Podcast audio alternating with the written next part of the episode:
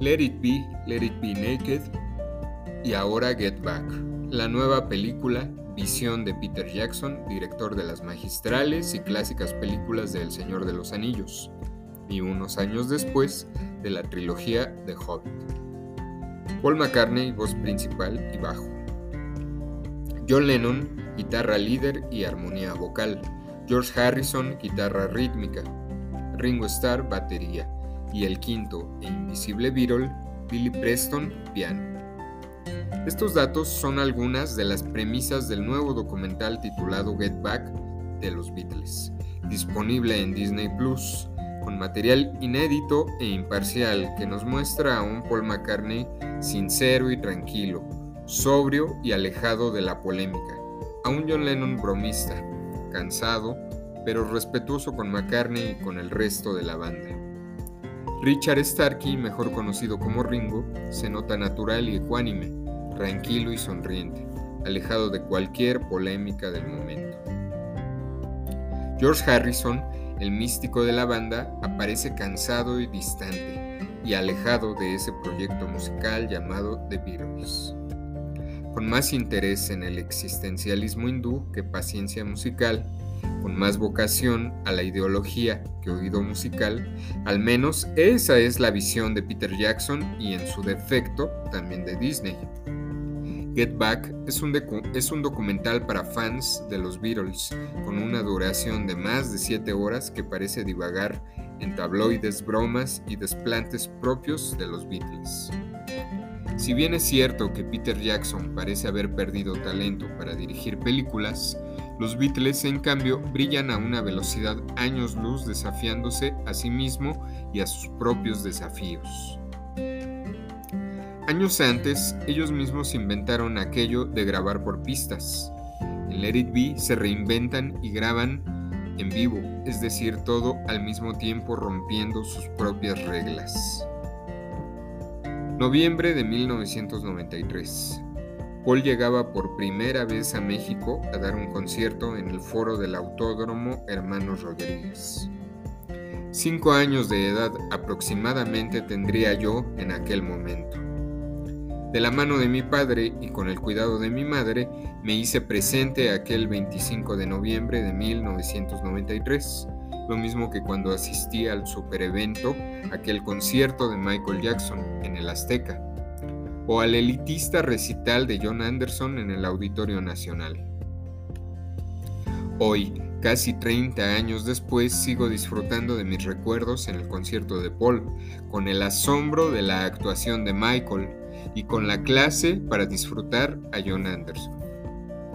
Sin lugar a duda, Paul es mi Beatle favorito.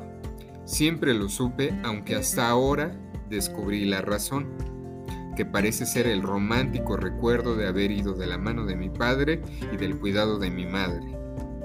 Regresando al tema central, Get Back es un documental excesivo en tiempo y duración, pero sobrado de amor y de dedicación méritos que todo aquel fan de los Beatles logrará entender y aplaudir a Peter Jackson, que aunque su nuevo corte llamado Get Back es redundante e innecesario, siempre será agradecido y emocionante para todos aquellos que hemos tenido la suerte de vivir la euforia de las canciones de los Beatles.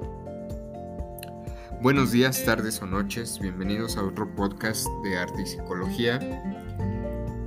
Y pues llegando a estas épocas, a estas fechas de festejos, de fiestas, de posadas, de árboles de Navidad, de regalos, de abrazos, pues he decidido hacer una pausa en el tema de psicología, en el solemne tema de psicología, y tomé como pretexto este documental llamado Get Back, dirigido por Peter Jackson, que pues inminentemente, como ya se apreció en la introducción, me remite a mi niñez, me remite a mi infancia, me remite a recuerdos que pues podrían ser pretexto de nostalgia, de melancolía, pero sobre todo son recuerdos que me llenan de orgullo.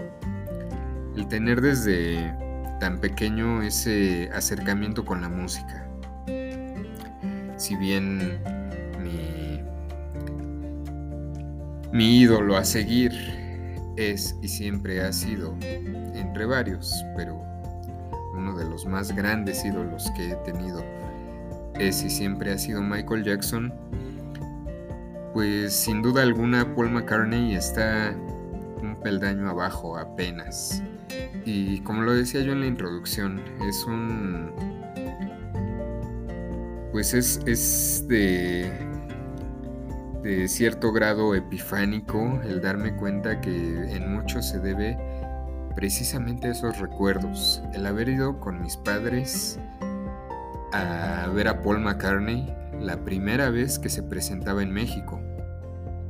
Después tuve la oportunidad de, haber ido al concierto que dio gratis un 10 de mayo, relativamente reciente, fue por ahí del 2012, si no me equivoco. Y pues también fue una, fue una época, fue, fue diría yo una ocasión linda, fue una ocasión bonita.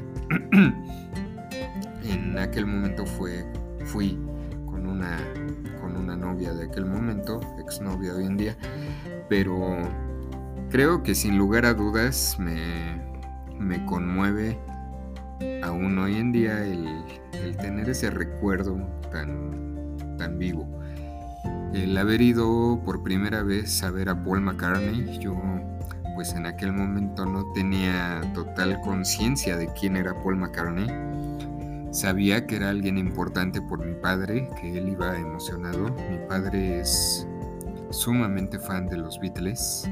Fue sumamente fan en aquella época de The Beatles.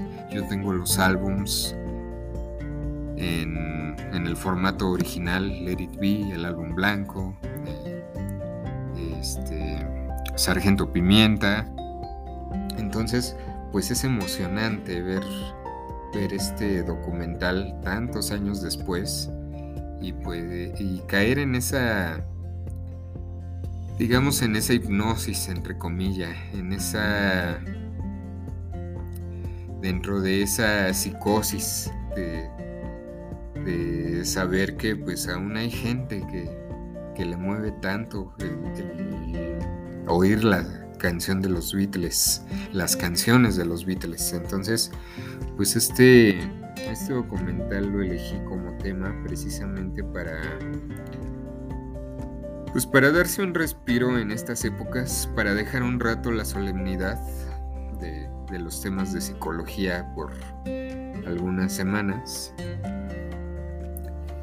Y pues sin embargo es, de cualquier manera es arte, regresamos al tema del arte. Eh, yo he tratado aquí de que sea arte, pues desde el punto de vista de la pintura, desde el punto de vista de las artes plásticas, del performance. Sin embargo, la música pues termina siendo uno de los artes más importantes. Ya en próximas semanas estaré armando también un podcast de otro de mis músicos favoritos que es prácticamente el principal representante del minimalismo musical. Ya será, ya será en las próximas semanas o, quizá por ahí en la próxima semana. Sin embargo, este, pues este documental termina siendo bastante catártico para mí. ¿En qué sentido? Principalmente en los recuerdos. De inmediato me acarreó a aquella época en yo era, yo era niño todavía, repito, no tenía la conciencia de quién era Paul McCartney. Y sin embargo, de la mano de mis guías, en ese momento mis padres, pues recuerdo perfectamente que sabía que era alguien importante y que sabía que había que ir a disfrutar al máximo el concierto. Y pues hasta hoy en día disfruto muchísimo ir a un concierto de música. He tenido la oportunidad de de ir ya de grande con mis padres a, varios conciertos, por ejemplo, eh, algún, algunos artistas que en nada se parecen o en nada tienen que ver con los Beatles, los Tigres del Norte, Pate de Fua, he ido a ver a Marilyn Manson de la compañía de mis padres y sin embargo es pues una ocasión cada que hasta antes de esta pandemia, cada que tenía la oportunidad de ir otra vez con ellos a algún concierto, es una ocasión de revivir aquella época, todo lo que significa pues la logística, de que para ir a un concierto hay que planear, hay que planear desde antes. Desde el momento en, en cómo vas a planear el día, vas a dedicar el día, prácticamente siempre vas a dedicar el día para ir al concierto, eh, aunque claro, los conciertos son de noche, pues vas a dedicar desde antes a ir a tomar algo, ir a comer algo. Pues toda esa logística, perder todo el día, ir a, ir a ver los puestos que están afuera para comprar la taza, la playera, tomarte la foto, en fin, yo qué sé. La gente que, que le gustan los conciertos entenderá de, pues de toda esa magia que se provoca al ir a ver a ese ídolo a ese artista que te gusta y pues en el concierto pues finalmente pues se mueven ciertas vibras, o sea, nunca se va, es como cuando se va al cine, nunca se va al cine para permanecer igual, se va para estar mejor, estar peor, llorar, reír, sufrir, etcétera, lo que sea, pero no se va para estar igual. En el caso del concierto de Paul McCartney, yo recuerdo que en aquella época, repito, sin conciencia de saber quién era y disfruté cada una de las canciones. Es curioso que siempre me, me han hecho ese reconocimiento desde, desde mis propios padres hasta tíos o demás amistades que llegaban a ir también a esos conciertos que fui cuando, cuando era niño. Y es curioso y bueno, para mí muy gratificante que me comentan que mientras ellos llevaban a sus hijos y sus hijos se dormían, pues yo no, yo me echaba todo el concierto completo. Recuerdo mucho, por ejemplo, el caso del concierto en el Estadio Azteca de Michael Jackson. Pues mientras por ahí una prima que tenía se asustaba con los cohetes y demás cosas tan histriónicas, características del gran espectáculo de Michael Jackson, pues yo en cambio no me dormí ni un momento. Hasta el último instante seguí disfrutando de la música, del performance, de todo lo que implica el regreso, inclusive, y claro, después la plática que se generaba después y posterior a un evento de, ese tamaño. Es cierto, ha cambiado ahora un concierto ahora no es el evento que solía ser en el sentido de que ahora pues tenemos la fortuna de que prácticamente cualquier artista se anima a, venir a tocar a México. En aquella época, en los noventas, no era así. Recuerdo que Michael Jackson fue el primer gran, gran artista que vino a dar conciertos a México. En ese mismo año y en ese mismo mes, si no me equivoco, vino Madonna también. Eh, Madonna me, me, agradan algunas canciones, no, no, yo no la considero como se le considera, pero sin duda alguna es una artista, es una cantante muy importante en la cultura pop también. Entonces, pues en aquella época de los 90 era muy distinto vivir un concierto de lo que es ahora en el sentido de la parafernalia o en el sentido de toda esa toda esa plática que se generaba después. Yo recuerdo que meses y meses después continuaba yo escuchando a familiares y amigos de mis padres presumiendo que habían ido al concierto de Michael Jackson, presumiendo que habían ido al concierto de Paul McCartney. Entonces, pues muy gratificante ha sido para mí estar cercano al mundo de la música, principalmente, pues esto se lo debo a mi padre, quien desde pequeño me, inculcó involuntariamente, porque jamás me obligó, desde pequeño me, inculcó todo ese gusto por la música. Decía yo en la introducción, fui a ver a John Anderson, vocalista de Yes, cosa que pues no es ningún cantante fácil de escuchar, sin embargo lo recuerdo perfectamente hasta el día de hoy, casi pues casi 30 años después. Entonces, pues este documental Get Back me parece redundante, me parece excesivo en duración Y sin embargo me parece un, un intento de Peter Jackson, un logro de Peter Jackson en el sentido de que pues se ve claramente ahí el amor que él le tiene a los Beatles. Se ve todo ese cariño que tiene por aquella época. Si bien parece ser que Peter Jackson vivió en aquella época siendo niño todavía, pues es claro que si está dedicando todo este tiempo de trabajo a un nuevo documental de los Beatles, pues ahí creo que está de sobra hablar y presentar lo que siente Peter Jackson por los Beatles. Pues una vez más, un episodio más, arte y psicología. Este fue un episodio breve, un episodio relajado, un episodio tranquilo. Y pues un abrazo desde aquí hasta donde quiera que se encuentren. Feliz, feliz Navidad. Ya llegará el momento de, de empezar un nuevo año. Hay que disfrutar el final de este año. Siempre cada año nos deja cosas buenas, cosas mejores y cosas que quisiéramos no haber vivido y sin embargo siempre va a ser bueno haber vivido inclusive aquello que no nos gustó, porque esto nos hace aprender siempre y cuando tengamos la conciencia para entender tal virtud. Feliz Navidad, feliz Año Nuevo.